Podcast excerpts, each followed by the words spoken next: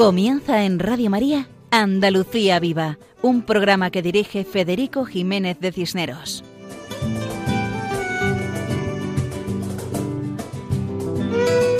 Queridos oyentes, muy buenas noches para todos y un saludo cordial, de corazón, en nombre de todo el equipo que hacemos hoy este programa.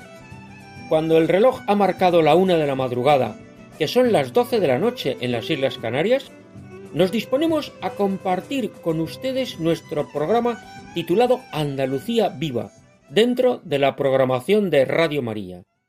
Este es un programa quincenal, con el que pretendemos difundir todo lo bueno y sólo lo bueno que tenemos en Andalucía.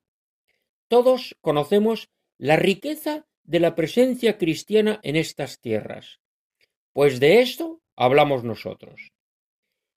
Comenzamos nuestro programa con una oración de petición a Dios por las almas de todos los miles de fallecidos a causa de la pandemia, muchos de ellos en España, y pedimos a Dios que llene de paz y fortaleza a sus familiares y amigos, y también que ayude a todo el personal sanitario y a todas las personas que luchan para controlar la enfermedad, y pedimos especialmente por aquellos a los que frecuentemente olvidamos, pero cuyo trabajo y dedicación son esenciales. Pedimos por todas las familias que tienen que soportar un peso añadido a causa de la enfermedad. Menos mal que tenemos la familia, que tenemos al padre y a la madre, a los abuelos, a los tíos. Ellos son sangre de nuestra sangre, y cuando la familia vive como debe vivir, es un ejemplo de amor en este mundo que tanto sufre. Y pedimos por todos nuestros gobernantes, para que orienten su actividad al bien común de todos, para que busquen la paz y para que respeten los derechos humanos fundamentales, especialmente el primero de ellos, que es el derecho a la vida desde el momento de la concepción hasta la muerte natural. Y recordamos a nuestros oyentes que pueden contactar con nosotros a través del correo electrónico con la dirección andaluciaviva@radiomaria.es.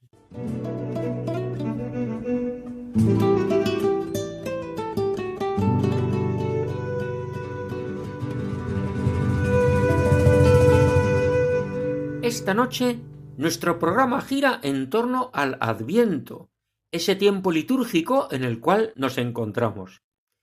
Un tiempo precioso, de preparación, porque preparamos la acogida del Señor, que vino, viene y vendrá. Por eso hablaremos algo del Adviento. Además, esta noche María José Navarro nos explica tres monumentos a la Inmaculada en tierras andaluzas. Cristina Borrero declama dos sonetos de Manuel Machado, dedicados a la Virgen, uno a la Inmaculada y otro a la Esperanza Macarena. Escucharemos la marcha procesional Coronación de la Macarena, interpretada por la banda El Carmen de Salteras, de la provincia y diócesis de Sevilla. En la sección titulada Con nombre propio, Juan Jurado explica la cooperativa San Juan de la Cruz de Beas de Segura, en la provincia y diócesis de Jaén. Paco Fabián interpreta la canción Adorarle, como preparación en el Adviento mirando hacia la Navidad, en la sección de lo humano a lo divino. Por su parte, Juan José Bartel, en la sección Nombres Cristianos, explica la población de San José del Valle, en la provincia de Cádiz y diócesis de Jerez. Ismael Yebra nos explica el lema Ora et labora de los conventos y monasterios en la sección Al otro lado del torno. Todo esto en nuestro programa de hoy, titulado Andalucía Viva, dentro de la programación de Radio María. Adelante, siempre adelante.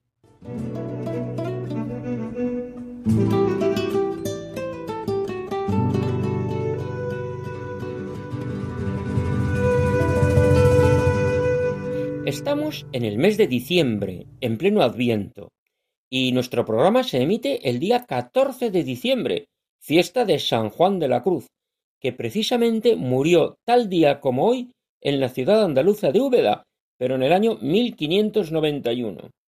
San Juan de la Cruz es un santo que destaca por sus obras literarias, importante exponente de la mística castellana del siglo XVI, escritor sublime, cuyas obras tanto bien han hecho a las personas que las han leído.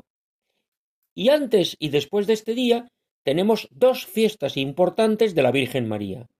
Hemos celebrado la fiesta de la Inmaculada Concepción de la Virgen el día 8 de diciembre y tenemos próxima la celebración de Nuestra Señora de la Esperanza el día 18. Por eso vamos a hablar algo de la Inmaculada y Andalucía. Y para ello saludamos a María José Navarro, quien nos va a explicar algunas cosas interesantes acerca de este tema. Buenas noches, María José.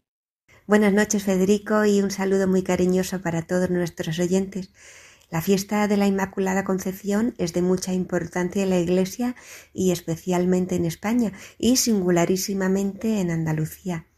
El amor a la Virgen Inmaculada es una constante en estas tierras andaluzas hermosos monumentos dedicados a la Virgen María con el título de Triunfo de la Inmaculada encontramos en Andalucía y vamos a aprovechar este momento para hablar de algunos de ellos porque qué mejor momento que ahora que estamos en la octava de la fiesta de la Inmaculada. Efectivamente, qué mejor momento.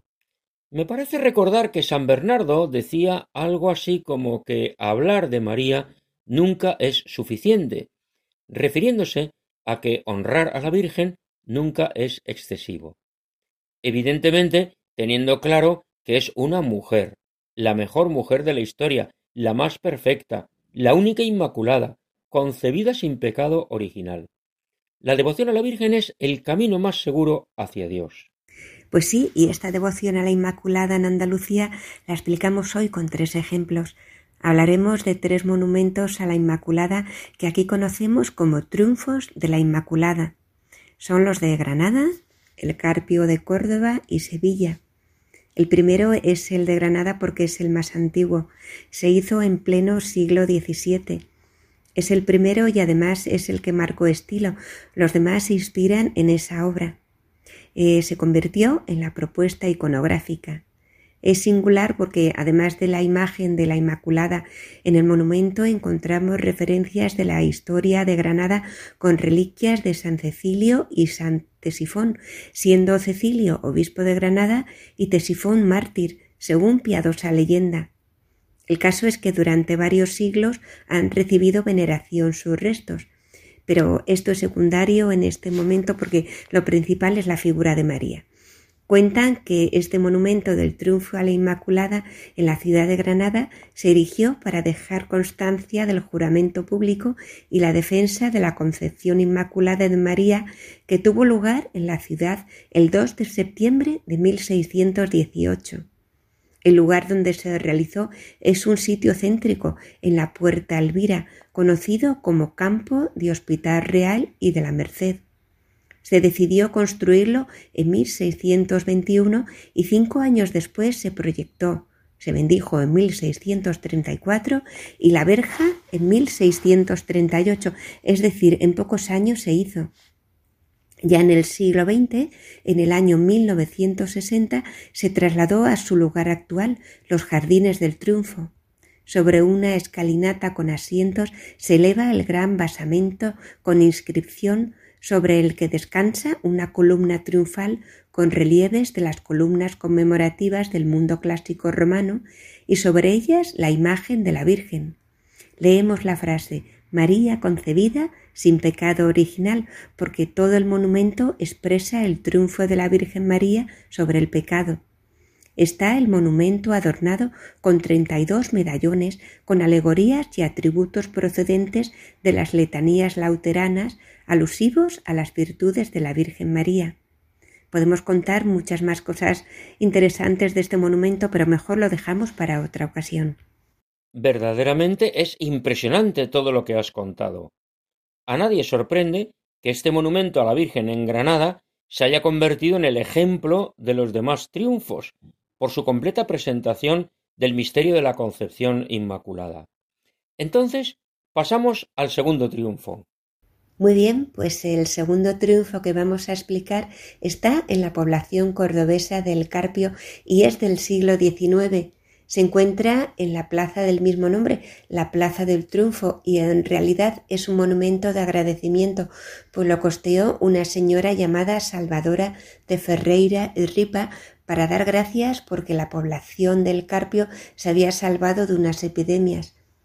Los pueblos de alrededor sufrieron los efectos de la enfermedad y la población del Carpio se salvó, por lo que ese triunfo es la expresión del agradecimiento del pueblo por haber protegido a la Virgen a sus vecinos. Consiste en una columna sobre la cual se encuentra la imagen de la Inmaculada. Es una escultura de estilo barroco eh, representada con movimiento.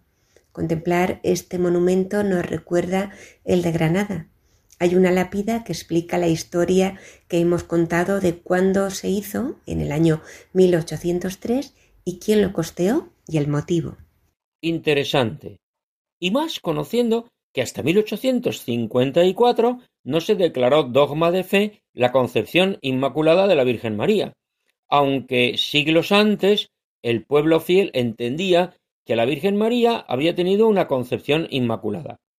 Este tipo de monumentos dedicados a la Virgen Inmaculada son relativamente numerosos en tierras andaluzas, algunos más grandes, otros más sencillos. Pues vamos a por el tercero de ellos. El tercero es el de Sevilla. Cuentan que la iniciativa partió del Ayuntamiento de Sevilla a finales del siglo XIX recogía la propuesta el entonces arzobispo de Sevilla, don Marcelo Espínola, conocido como el obispo de los pobres y el obispo mendigo por todo lo que hizo en favor de los necesitados. Pero esto es otro asunto. Y en torno a 1900 se decidió levantar el monumento. Se bendijo el 8 de diciembre de 1918 la imagen de la Virgen está inspirada en la Inmaculada de Murillo, pero en piedra. Cuando uno la contempla es como si hubieran sacado la figura de un cuadro de Murillo. A los pies de las columnas que sustentan la imagen de la Virgen hay cuatro esculturas que corresponden a cuatro personajes sevillanos devotos de la Inmaculada Concepción, que son el pintor Bartolomé Esteban Murillo, el escultor Juan Martínez Montañés el poeta Miguel Cid y el teólogo jesuita Juan de Pineda. Es obra del escultor Lorento Culaut Valera y al frente leemos una lápida, Sevilla a la Inmaculada Concepción. El monumento fue costeado por suscripción popular. Muchas personas se acercan a la plaza para rezar el rosario, la salve o el Ave María ante la imagen, que refleja muy bien la devoción de los sevillanos, pues Sevilla fue pionera en la defensa del dogma de la Inmaculada Concepción de la Virgen María. Así lo recuerda la copla popular que termina afirmando Todo el mundo en general diga que sois concebida sin pecado original. Además, la noche del 7 de diciembre, víspera de la fiesta de la Inmaculada, es un día especial, esa noche los universitarios se acercan a los pies de la Inmaculada a cantar la salve y otros cantos. Ante el monumento pasan las tunas de las distintas facultades de la universidad, costumbre que arranca desde hace muchos años. Formidable todo lo que cuentas. En la Plaza del Triunfo de Sevilla, que es un lugar emblemático entre la Catedral y el Alcázar, frente al Archivo de Indias y junto al Convento de la Encarnación.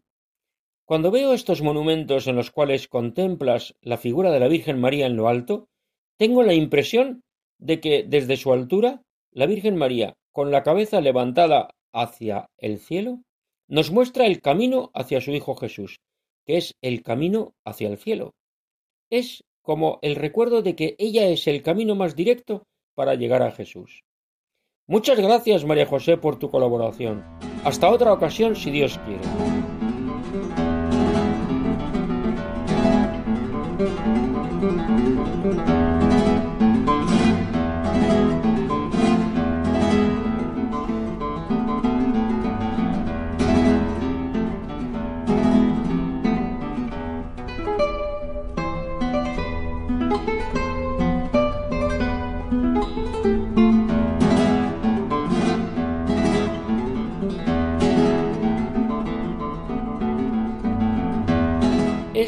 Acordes nos anuncian que entramos en la sección dedicada a la poesía.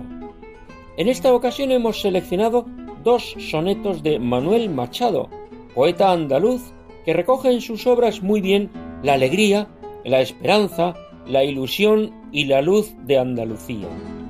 El primer soneto está dedicado a los cuadros del pintor sevillano Murillo, el gran pintor de la Virgen Inmaculada. Y el segundo soneto está dedicado a la Virgen de la Esperanza Macarena. Escuchamos a Cristina Borrero, que nos introduce al autor y declama los sonetos. Manuel Machado, uno de los grandes poetas sevillanos, no sólo nació en esta tierra, mariana por excelencia, sino que la vivió y amó intensamente, como reflejan los dos bellos poemas que escucharemos, dedicados a las dos concepciones de Murillo y a la esperanza Macarena. El poeta traspasa la pincelada y la madera para llegar a la madre, una madre que sale al encuentro con sus hijos, tanto desde el cielo con divinos ojos maternales, como mecida entre el incienso en lontananza.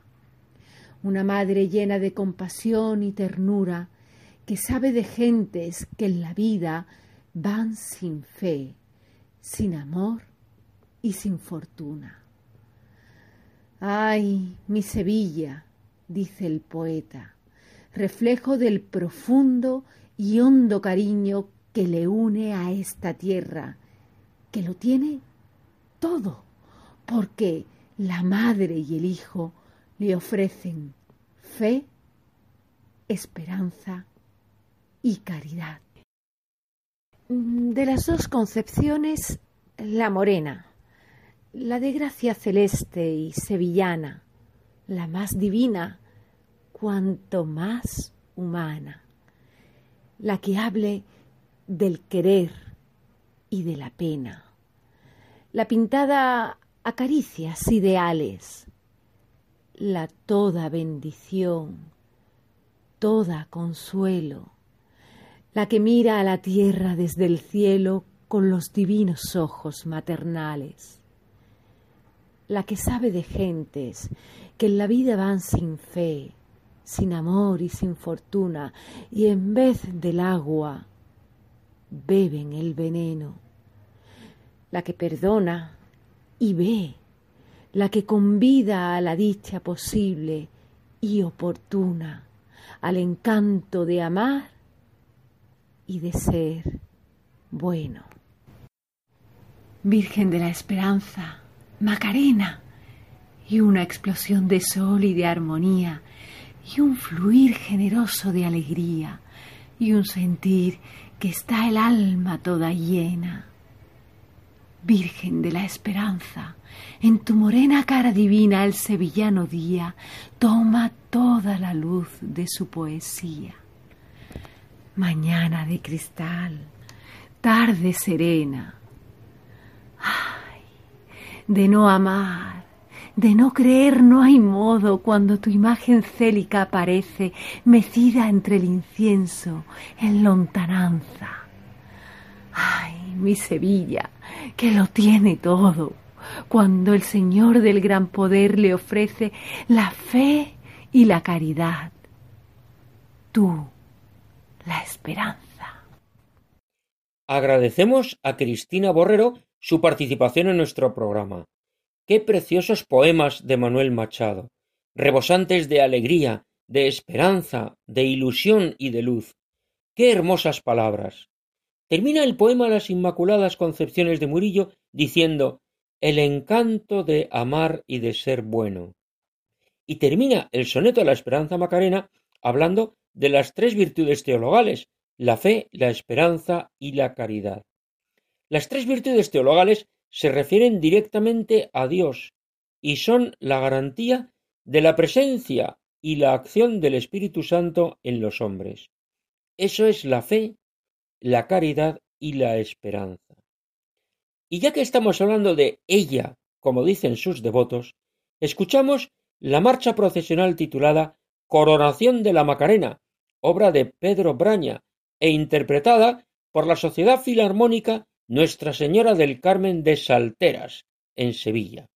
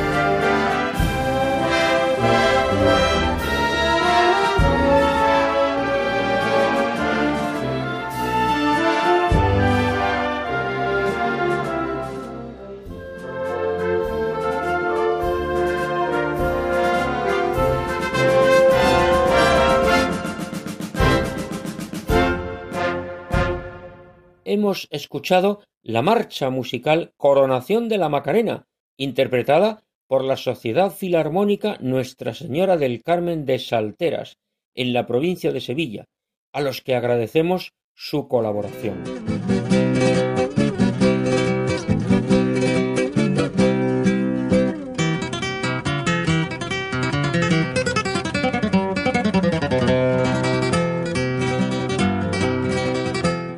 Escuchamos estos acordes musicales que nos dan entrada a la sección titulada Con nombre propio, dedicada a las cooperativas y empresas agroalimentarias andaluzas con nombre cristiano, sección que dirige Juan Jurado.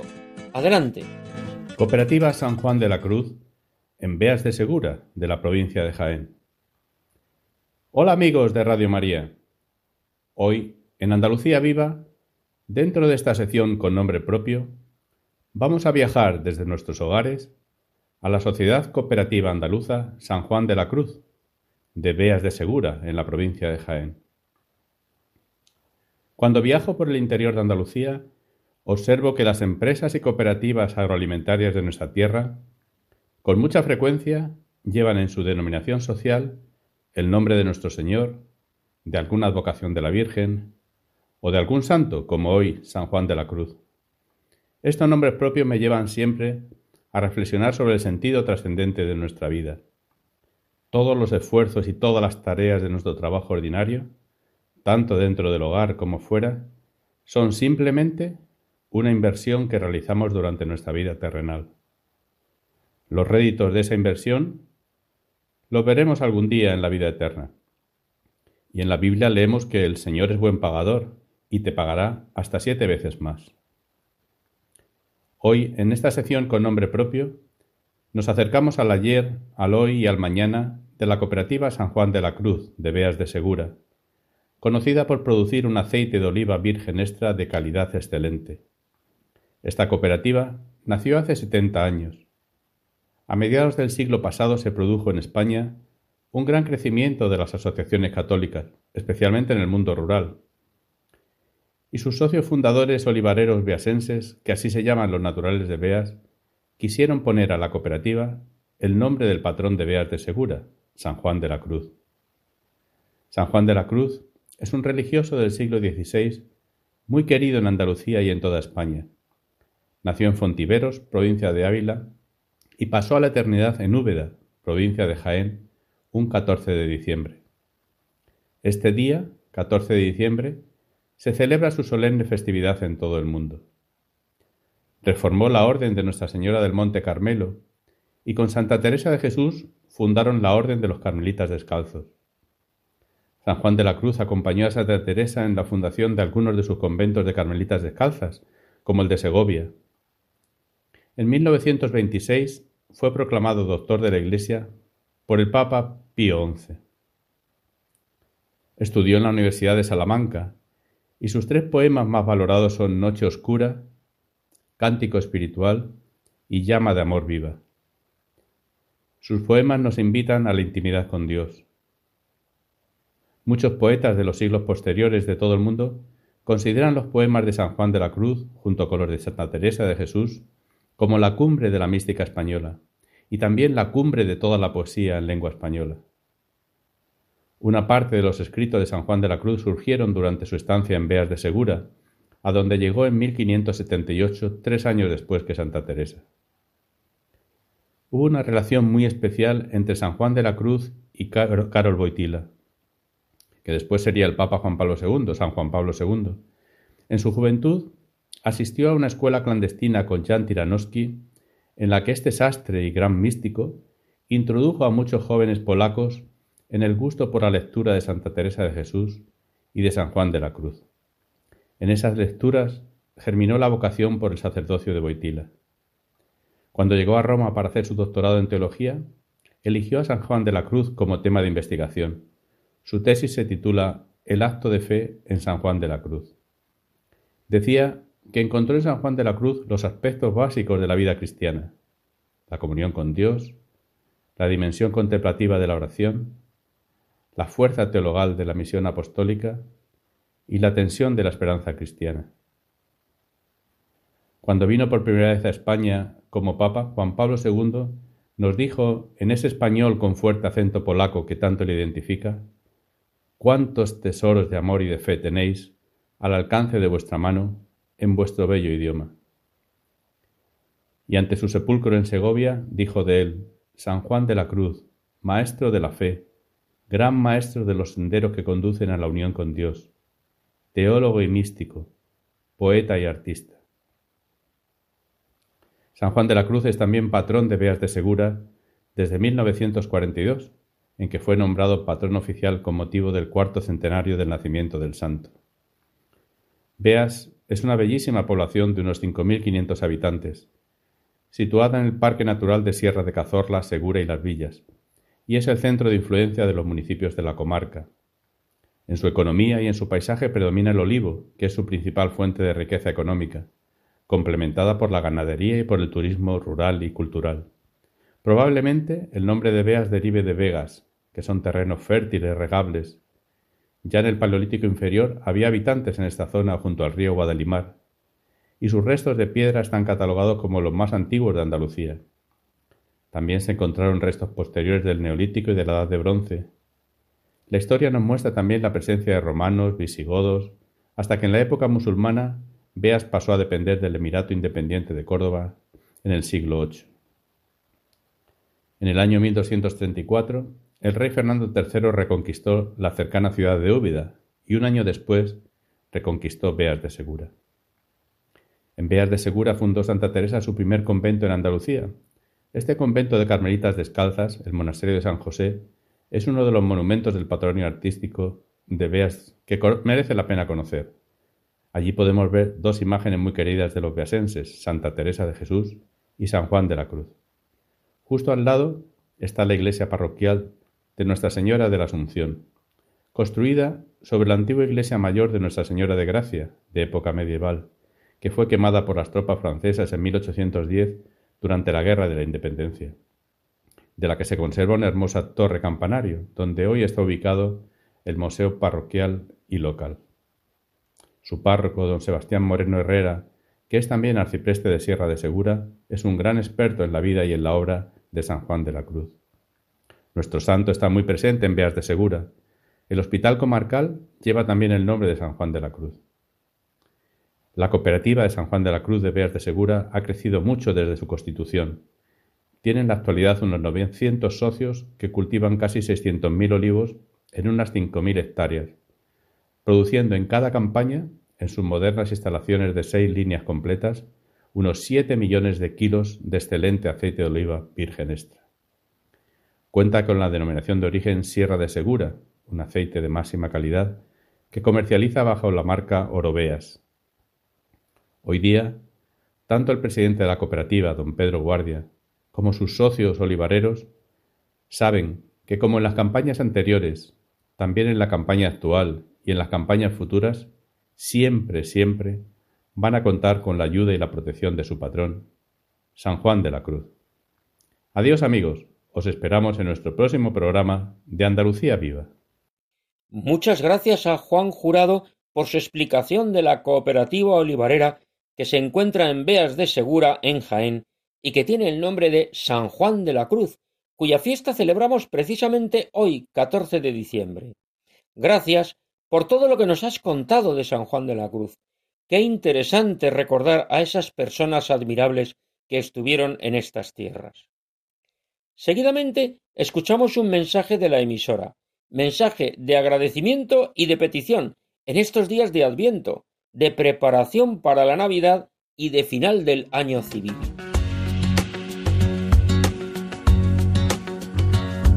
Al comenzar el Adviento, para prepararnos a recibir a Jesús, queremos daros las gracias a todos los oyentes, voluntarios y bienhechores que en este año tan difícil nos habéis ayudado con vuestra oración, mensajes de ánimo y donativos.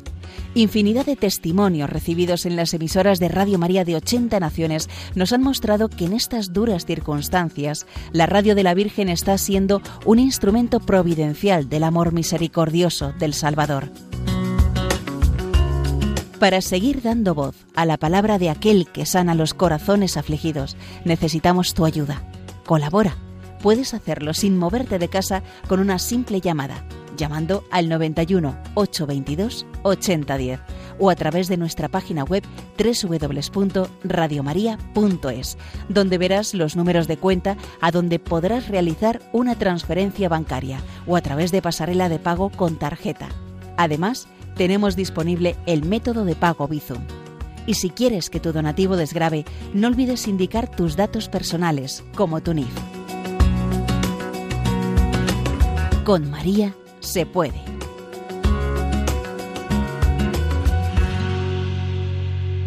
Muchas gracias. Efectivamente, con María se puede. Lo vivimos cada día. Están ustedes escuchando el programa Andalucía Viva, dedicado a los hombres y las tierras andaluzas, dentro de la programación de Radio María. Un programa quincenal que emitimos a la una de la madrugada, que son las doce de la noche en las Islas Canarias, y que dirige quien les habla, Federico Jiménez de Cisneros. Y pasamos a la sección dedicada a la canción con mensaje y titulada De lo humano a lo divino. Una vez más, el guitarrista Paco Fabián nos ofrece en esta ocasión una canción titulada Adorarle. Adelante, Paco.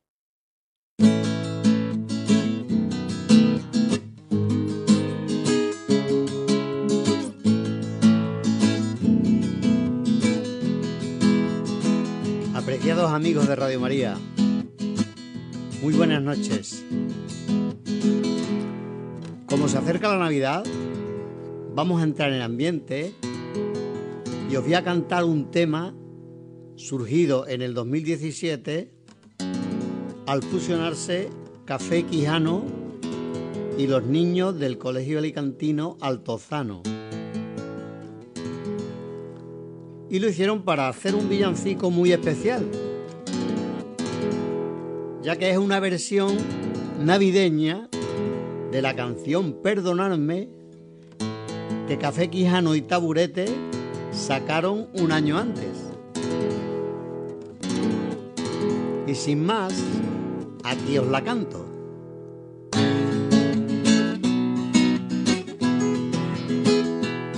Date prisa que nos vamos a Belén.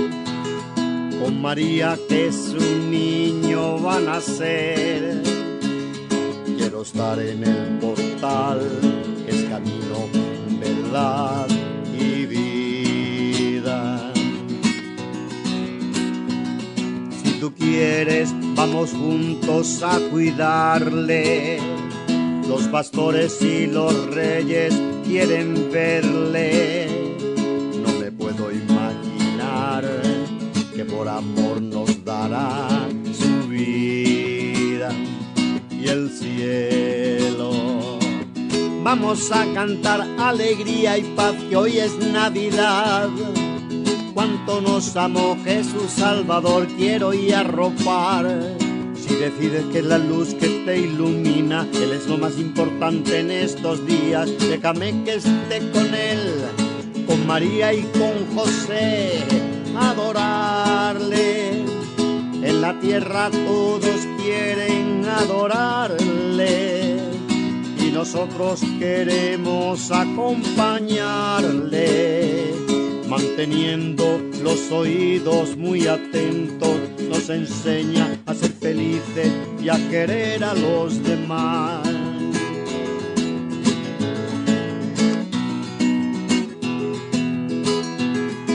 Te fijas se sonríe todo el tiempo, le regalo mi trabajo y mi te quiero. Es Jesús que necesita muchos besos, es mi amigo, el ejemplo que yo quiero. Ha llegado la Navidad, es momento para soñar, todos juntos a celebrar animarlo un poquitito más. Vamos a cantar alegría y paz, que hoy es Navidad. Cuánto nos amó Jesús Salvador, quiero ir a arropar.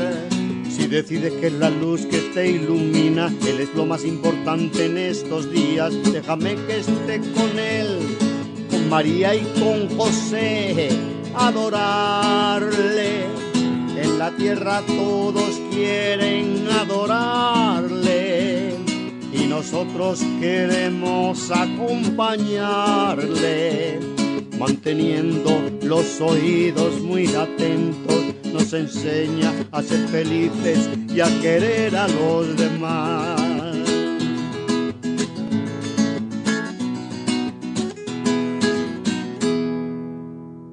Agradecemos a Paco Fabián la interpretación de la canción Adorarle como preparación en este tiempo de Adviento. Buen momento para acompañar a la Virgen María y a San José en el camino hacia Belén. Qué buenos días de preparación para la venida de Jesús, porque, como muy bien hemos escuchado, Jesús nos enseña a ser felices y a querer a los demás.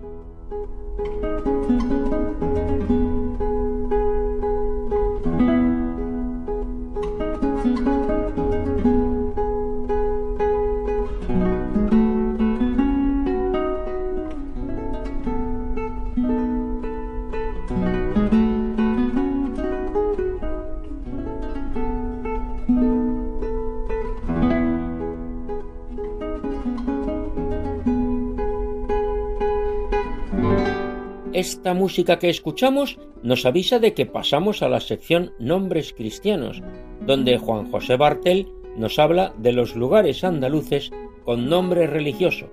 Adelante, Juan José. Hola, amigos de Radio María. Hoy nos acercamos a una población situada en el centro de la provincia de Cádiz y a unos 62 kilómetros de la capital, en una zona claramente de transición entre la sierra y la campiña de Jerez, participando así de las características propias de ambos espacios geográficos. Nos referimos a San José del Valle. Las sierras de alrededor aportan abundante agua al municipio. Es además un punto de intersección entre la ruta de los pueblos blancos y la ruta del toro. Parte del municipio está incluido en el Parque Natural de los Alcornocales, siendo San José del Valle una de sus entradas. Eclesiásticamente, la parroquia de San José del Valle pertenece al arciprestazgo de Medina Sidonia en la diócesis de Cádiz y Ceuta. Esta localidad tiene su origen en época musulmana, a partir del emplazamiento de una fortaleza defensiva dependiente de Algeciras, probablemente asentada sobre un antiguo pueblo romano. Tras la conquista cristiana, fueron cedidos por privilegio real en el año 1333 a Jerez de la Frontera el castillo y su término. A partir de esta fecha quedaría prácticamente despoblada y dedicada a uso ganadero. Los primeros asentamientos relacionados con la población actual se deben a fundaciones religiosas. En el año 1695 llegan los frailes carmelitas descalzos buscando un lugar de retiro y se asientan con la construcción de un convento, del cual hoy sólo se conserva en estado de ruina la iglesia, atrayendo a colonos hacia estas tierras aun después de la marcha de los carmelitas en 1835. En el año 1880, don Rafael Romero García promovió la colonia agrícola de San José del Valle, que fue el embrión del municipio actual, y en el año 1995 obtendría su independencia de Jerez de la Frontera. En 1908 llegan a San José del Valle los salesianos. Don Rafael Romero ofrece su casa para los futuros salesianos. La primera comunidad se establece en 1909, aunque ya un año antes habían venido algunos para los preparativos. En 1910 se produce la bendición de la cruz, cumpliéndose el deseo del Papa León XIII de coronar las cumbres con signos religiosos. Este hecho hace que este monte, en el que el colegio es una parte más, sea conocido como Monte de la Cruz. En 1933 Don Vicente Romero cederá la casa del molino para el asentamiento de las hermanas de María Auxiliadora. Se trataba de dar cabida a la formación de salesianas y de las niñas vallenses. En el año 1943, las salesianas estrenan nuevo edificio y ubicación, continuando su labor educativa hasta 1971, año en que se abandona el noviciado para pasar a colegio e internado. Al dejar de ser casa de formación, todo el centro se pone a disposición de los alumnos hasta el día de hoy. Los salesianos han estado muy presentes en la vida religiosa del valle, en un primer momento en la iglesia antigua y posteriormente en la iglesia actual, teniendo el pueblo como patrona y protectora a María Auxiliadora. La Casa Salesiana del Valle se puede definir como un centro familiar en la que se prioriza el bienestar de los alumnos, buscando una formación integral y donde el aprendizaje académico se une al aprendizaje en valores y religioso. Entre los monumentos a destacar de San José del Valle tenemos que nombrar la Iglesia Vieja, construcción que data de 1695, perteneciente al antiguo convento de los Carmelitas y que actualmente ha sido reconvertida en centro cultural. La iglesia de San José de factura moderna y bendecida el día 29 de junio de 1954, es un edificio que consta de tres naves, obra de Bernardino Oliva, y en su interior se veneran las imágenes de la patrona, la Virgen María Auxiliadora, y del patrón San José. En la nave central existe un altar de mármol, de mármol que se consagró el 23 de mayo de 1974.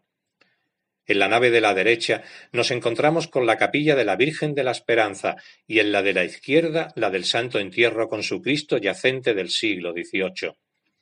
También forma parte de su patrimonio una serie de doce lienzos, los apóstoles, que ocupan la capilla del sagrario.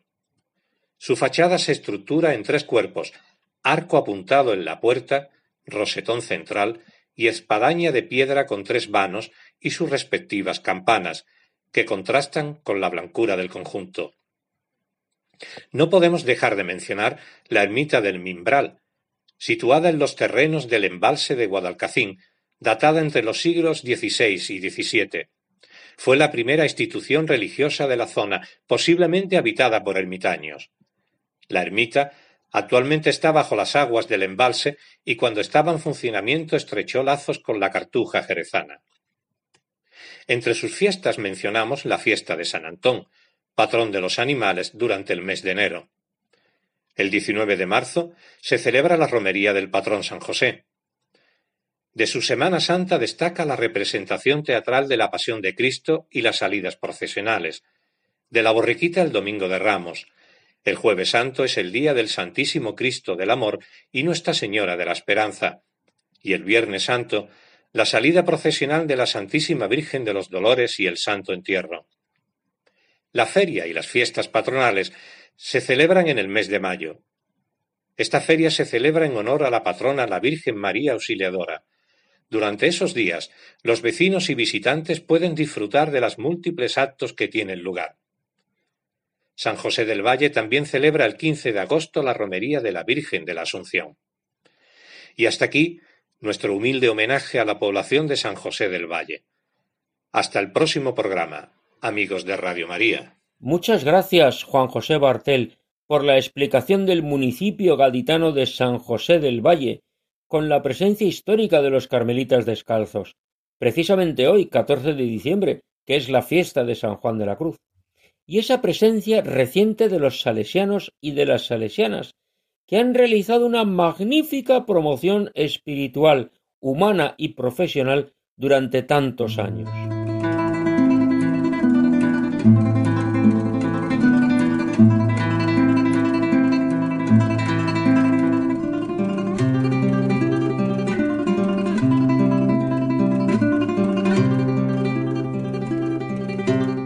Esta música nos introduce a la sección titulada Al otro lado del torno y dedicada a los conventos y monasterios tan numerosos en Andalucía.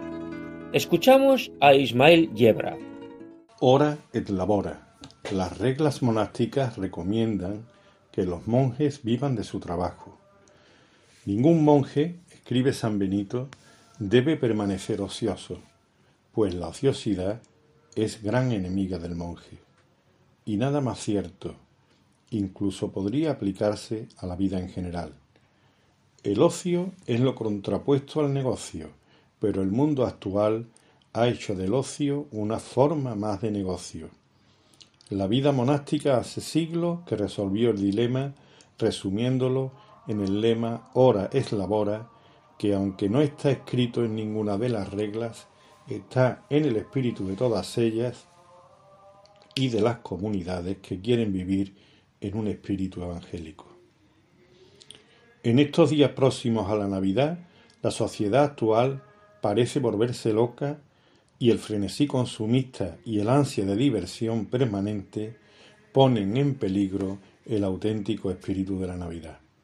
Si estas fechas se privan de su mensaje interior, se desaprovecha la oportunidad para renacer cada año como el niño que vuelve a hacerse presente en un portal de Belén, estos días no pasan de ser una fecha festiva carentes de todo sentido. La Navidad sería una fiesta más. Las labores que se realizan en los monasterios y conventos de clausura están disponibles todo el año, pero parecen hacerse más presentes en estos días previos a la Navidad. Son días diferentes al resto del año que conservan su liturgia, sus tradiciones, su folclore propio y sus sabores. La Navidad está ligada a olores y sabores que nos trasladan a la infancia, a nuestra casa materna, al momento en el que éramos realmente nosotros, sin que la vida hubiese logrado todavía confundirnos, como suele ocurrir en tantas ocasiones. Son muchas las comunidades de clausura que ven en estos días la oportunidad de dar a conocer su trabajo y ponerlo a disposición del público. Como ya hemos dicho, están ahí el resto del año y no debemos perder la oportunidad de acercarnos de vez en cuando a un torno y oír al otro lado esa voz que nos recibe con un Ave María Purísima y está siempre dispuesta a atendernos y ofrecernos, además del acompañamiento espiritual, lo que ellas elaboran entre oraciones. Los dulces conventuales no son más caros. Se podrían abaratar disminuyendo la calidad de los productos empleados y utilizando aditivos que ayudarían a conseguir unos márgenes más elevados. Pero el fin del trabajo monástico no es aumentar los beneficios. De hecho, cuando la excesiva demanda en la producción dificulta el correcto equilibrio entre oración y trabajo, la labor es abandonada. Los monjes y monjas no están en el monasterio para cantar gregoriano y grabar discos, ni para hacer dulce, sino para buscar a Dios y orar por el resto de los hombres. Cuando compramos sus dulces en estas fechas cercanas a la Navidad, estamos ayudando a la subsistencia de una comunidad al mismo tiempo que mantenemos una tradición que nos vuelve a la más tierna infancia y nos deleita con la exquisitez de un producto elaborado con los ingredientes más naturales a los que no le faltan el amor ni la oración. Estas dos cosas, el amor y la oración, son sus únicos aditivos. Agradecemos su colaboración a Ismael Yebra, que en esta ocasión nos ha explicado perfectamente el tema de la oración y el trabajo en los monasterios. Y ciertamente, en la proximidad de la Navidad nos acordamos de los conventos por los dulces que elaboran, pero la realidad es que ese trabajo lo hacen durante todo el año. Gracias por recordarnos que a los ingredientes de esos dulces les añaden el amor y la oración, que son los que consiguen ese toque final de exquisitez. Pero no perdamos de vista que los monjes y monjas, aunque han de vivir de su trabajo, están en el monasterio para alabar a Dios. Esa es su finalidad. Los dulces son secundarios.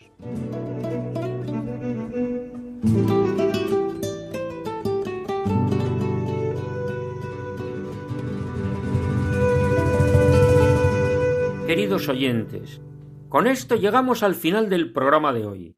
Repetimos nuestro correo electrónico para que puedan comunicarse con nosotros. Pueden escribirnos a la siguiente dirección andaluciaviva@radiomaria.es y les contestaremos con mucho gusto. Desde Andalucía, tierra de María Santísima, reciban un saludo muy cordial, de corazón, de todos los que hemos hecho este programa de hoy. Cristina Borrero, Ismael Yebra, Juan José Bartel, Juan Jurado, María José Navarro, Paco Fabián y quien les habla, Federico Jiménez de Cisneros. Dentro de quince días, si Dios quiere, nos encontraremos una vez más en este programa de Radio María. Será el lunes 28 de diciembre, en tiempo de Navidad, a la una de la madrugada, que son las doce de la noche en las Islas Canarias. Hasta entonces, pedimos a Dios que nos bendiga a todos, y nos conceda la gracia de preparar nuestros corazones en este tiempo de adviento, de espera. E invitamos a todos nuestros oyentes a que continúen en esta sintonía de la Radio de la Virgen, Radio María. Muchas gracias y buenas noches.